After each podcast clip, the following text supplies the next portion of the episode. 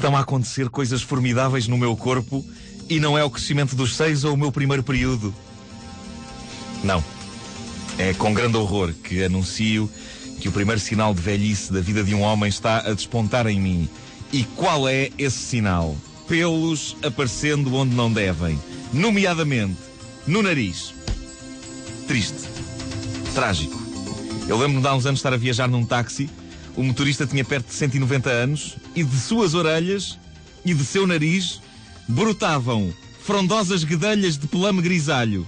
Tão frondosas que, e nunca me esquecerei desta imagem, o táxi ia com as janelas abertas e o vento fazia o pelo adejar.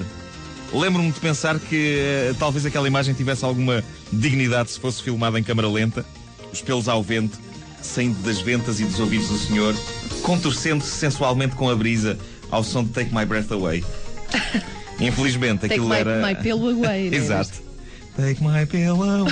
Uh, infelizmente aquilo era, na verdade, das coisas mais sinistras que eu me lembro de ver. E lembro-me também de pensar, ainda bem que não sou muito de ter pelos no corpo. Eu estou certo que, da mesma maneira que não tenho pelos na peitaça, também nunca estarei a brotar dos orifícios da cabeça. Qual que? Agora começo a perceber onde raio estão os meus pelos do peito. Estavam arrumados dentro das narinas, à espera de uma altura gira para saírem. E tudo indica que terá sido agora, e isto é uma grande grande tristeza. Por exemplo, a sensualidade que a minha mulher via em mim sofreu ontem um severo revés. Estávamos no supermercado, eu com o meu ar mais másculo e solícito, carregando uns garrafões de água. E querendo parecer forte e poderoso, ao que ela me diz: É, que nojo! Tens uma floresta a sair-te das ventas. Uh, bom, eu procurei desesperadamente um reflexo e acabei por encontrá-lo na parte de baixo de uma lata de lixias em calda e confirmei, tinha para aí oito pelos espreitando para fora das ventas com aquele ar, então tudo bem, que os pelos põem quando querem dar a entender que estão ali e que só querem ser amados. Uh, acho que todos nós reconhecemos esse típico ar dos uh, pelos nasais. Escusado será dizer que Tive de passar o resto da ida ao supermercado com uma das mãos fortemente colocada na cara, o que foi péssimo porque a minha mulher viu-se obrigada a carregar com muito mais coisas, uma vez que uma das minhas mãos estava indisponível por motivos de força maior. Pelos saindo das ventas, entra para a categoria dos motivos de força maior. Agora, o próximo passo para mim é ganhar coragem para comprar eh, e usar uma daquelas coisas especiais para cortar os pelos do nariz e das orelhas. Se não me engano, havia uma no catálogo que me trouxeste ontem. De- de- daquele catálogo de vendas por, eh, por correio. É uma coisinha que se mete no nariz e que está ali. E tal. Não, acho que há uma que é com pilhas que faz Ai, com- lá dentro. E a para, basicamente E a a para, arranca tudo. Arranca tudo. Senão depois a pau vem um globo ocular por dentro e sai pela venta. Ahm, essas maquinetas e esse, esse ato de cortar os pelos do nariz e das orelhas é possivelmente a coisa menos sexy que uma pessoa pode fazer na vida e uma daquelas coisas que, em nome do futuro do casamento, nós temos de manter para nós próprios. Por muito boa que seja a relação de um casal, por muita confiança que tenham com a vossa cônjuge pessoal, nunca de maneira nenhuma se lembrem de ir ter com elas a perguntar: Querida, vou cortar os pelos do nariz, queres vir ver? Acreditem, divórcios bastante amargos podem começar com esse simples gesto. Há coisas que nós temos de guardar mesmo só para nós. Há um amigo meu que acredita que há muitas coisas que temos de guardar só para nós e que não podemos partilhar com eh, eh, a nossa esposa. Eh, e não é só os, os pensamentos porcos. Ele acha, por exemplo, que não devemos fazer as nossas necessidades em frente a ela, nem ela à nossa frente. Assino. Eu não sei qual é a tua opinião sobre isto. É, é Assino. essa assina? Sim, sim, sem dúvida Ele- alguma. ele Era diz que logo um papel de divórcio. ele diz que é o fim de uma porta. relação Sim. e fala por experiência própria. Uh, repara neste conto da Nem a coisa real. mais sexy é ver uh, o, Não é, o não co- é. cônjuge Há quem goste disso. Há, há quem goste disso. Há, não é? Há aqueles fetiches, não sei o quê, de. Não vamos por aí. É nojento. Mas uh, repara nesta história verídica. Ele estava, hum, este meu amigo, apaixonadíssimo por uma rapariga, estava entusiasmadíssimo com a beleza dela. Ele não falava de outra coisa. A relação deles estava magnífica.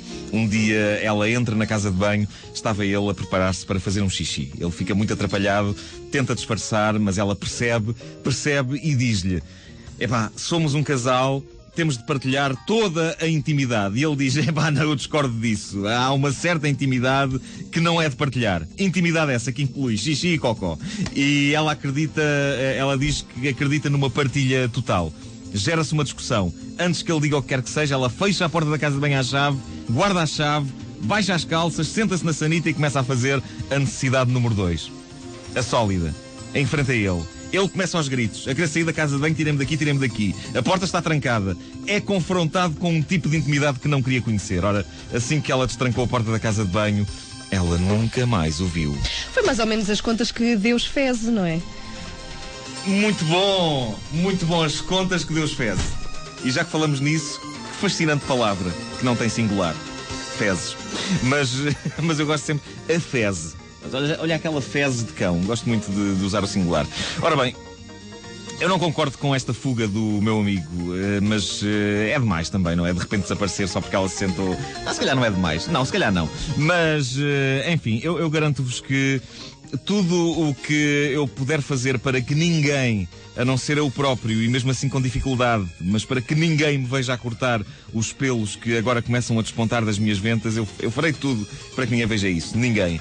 E, entretanto, eu que não sou um homem religioso, eis-me rezando a todos os santos para que pelo menos me poupem as orelhas em termos de nascimento de plano. Já me atacaram o nariz, basta. Basta, eu faço uma promessa, a sério, eu faço uma promessa. Eu vou a um santuário qualquer de joelhos a carregar uma vela de 2 metros de altura, o que vocês quiserem, mas poupem-me os pelos das orelhas. Carregar uma vela de 2 metros de altura não é nada por aí além. A mim faz mais confusão quando há pessoas que tiveram, por exemplo, uh, uh, problemas de costas e, e, e, fizeram uma promessa para que esses problemas melhorassem e depois vão cumprir promessas carregando velas gigantescas e pesadíssimas, ficando depois pior das costas. Epá, eu se fosse santo dizia lá de cima, epá, a sério, não faça isso.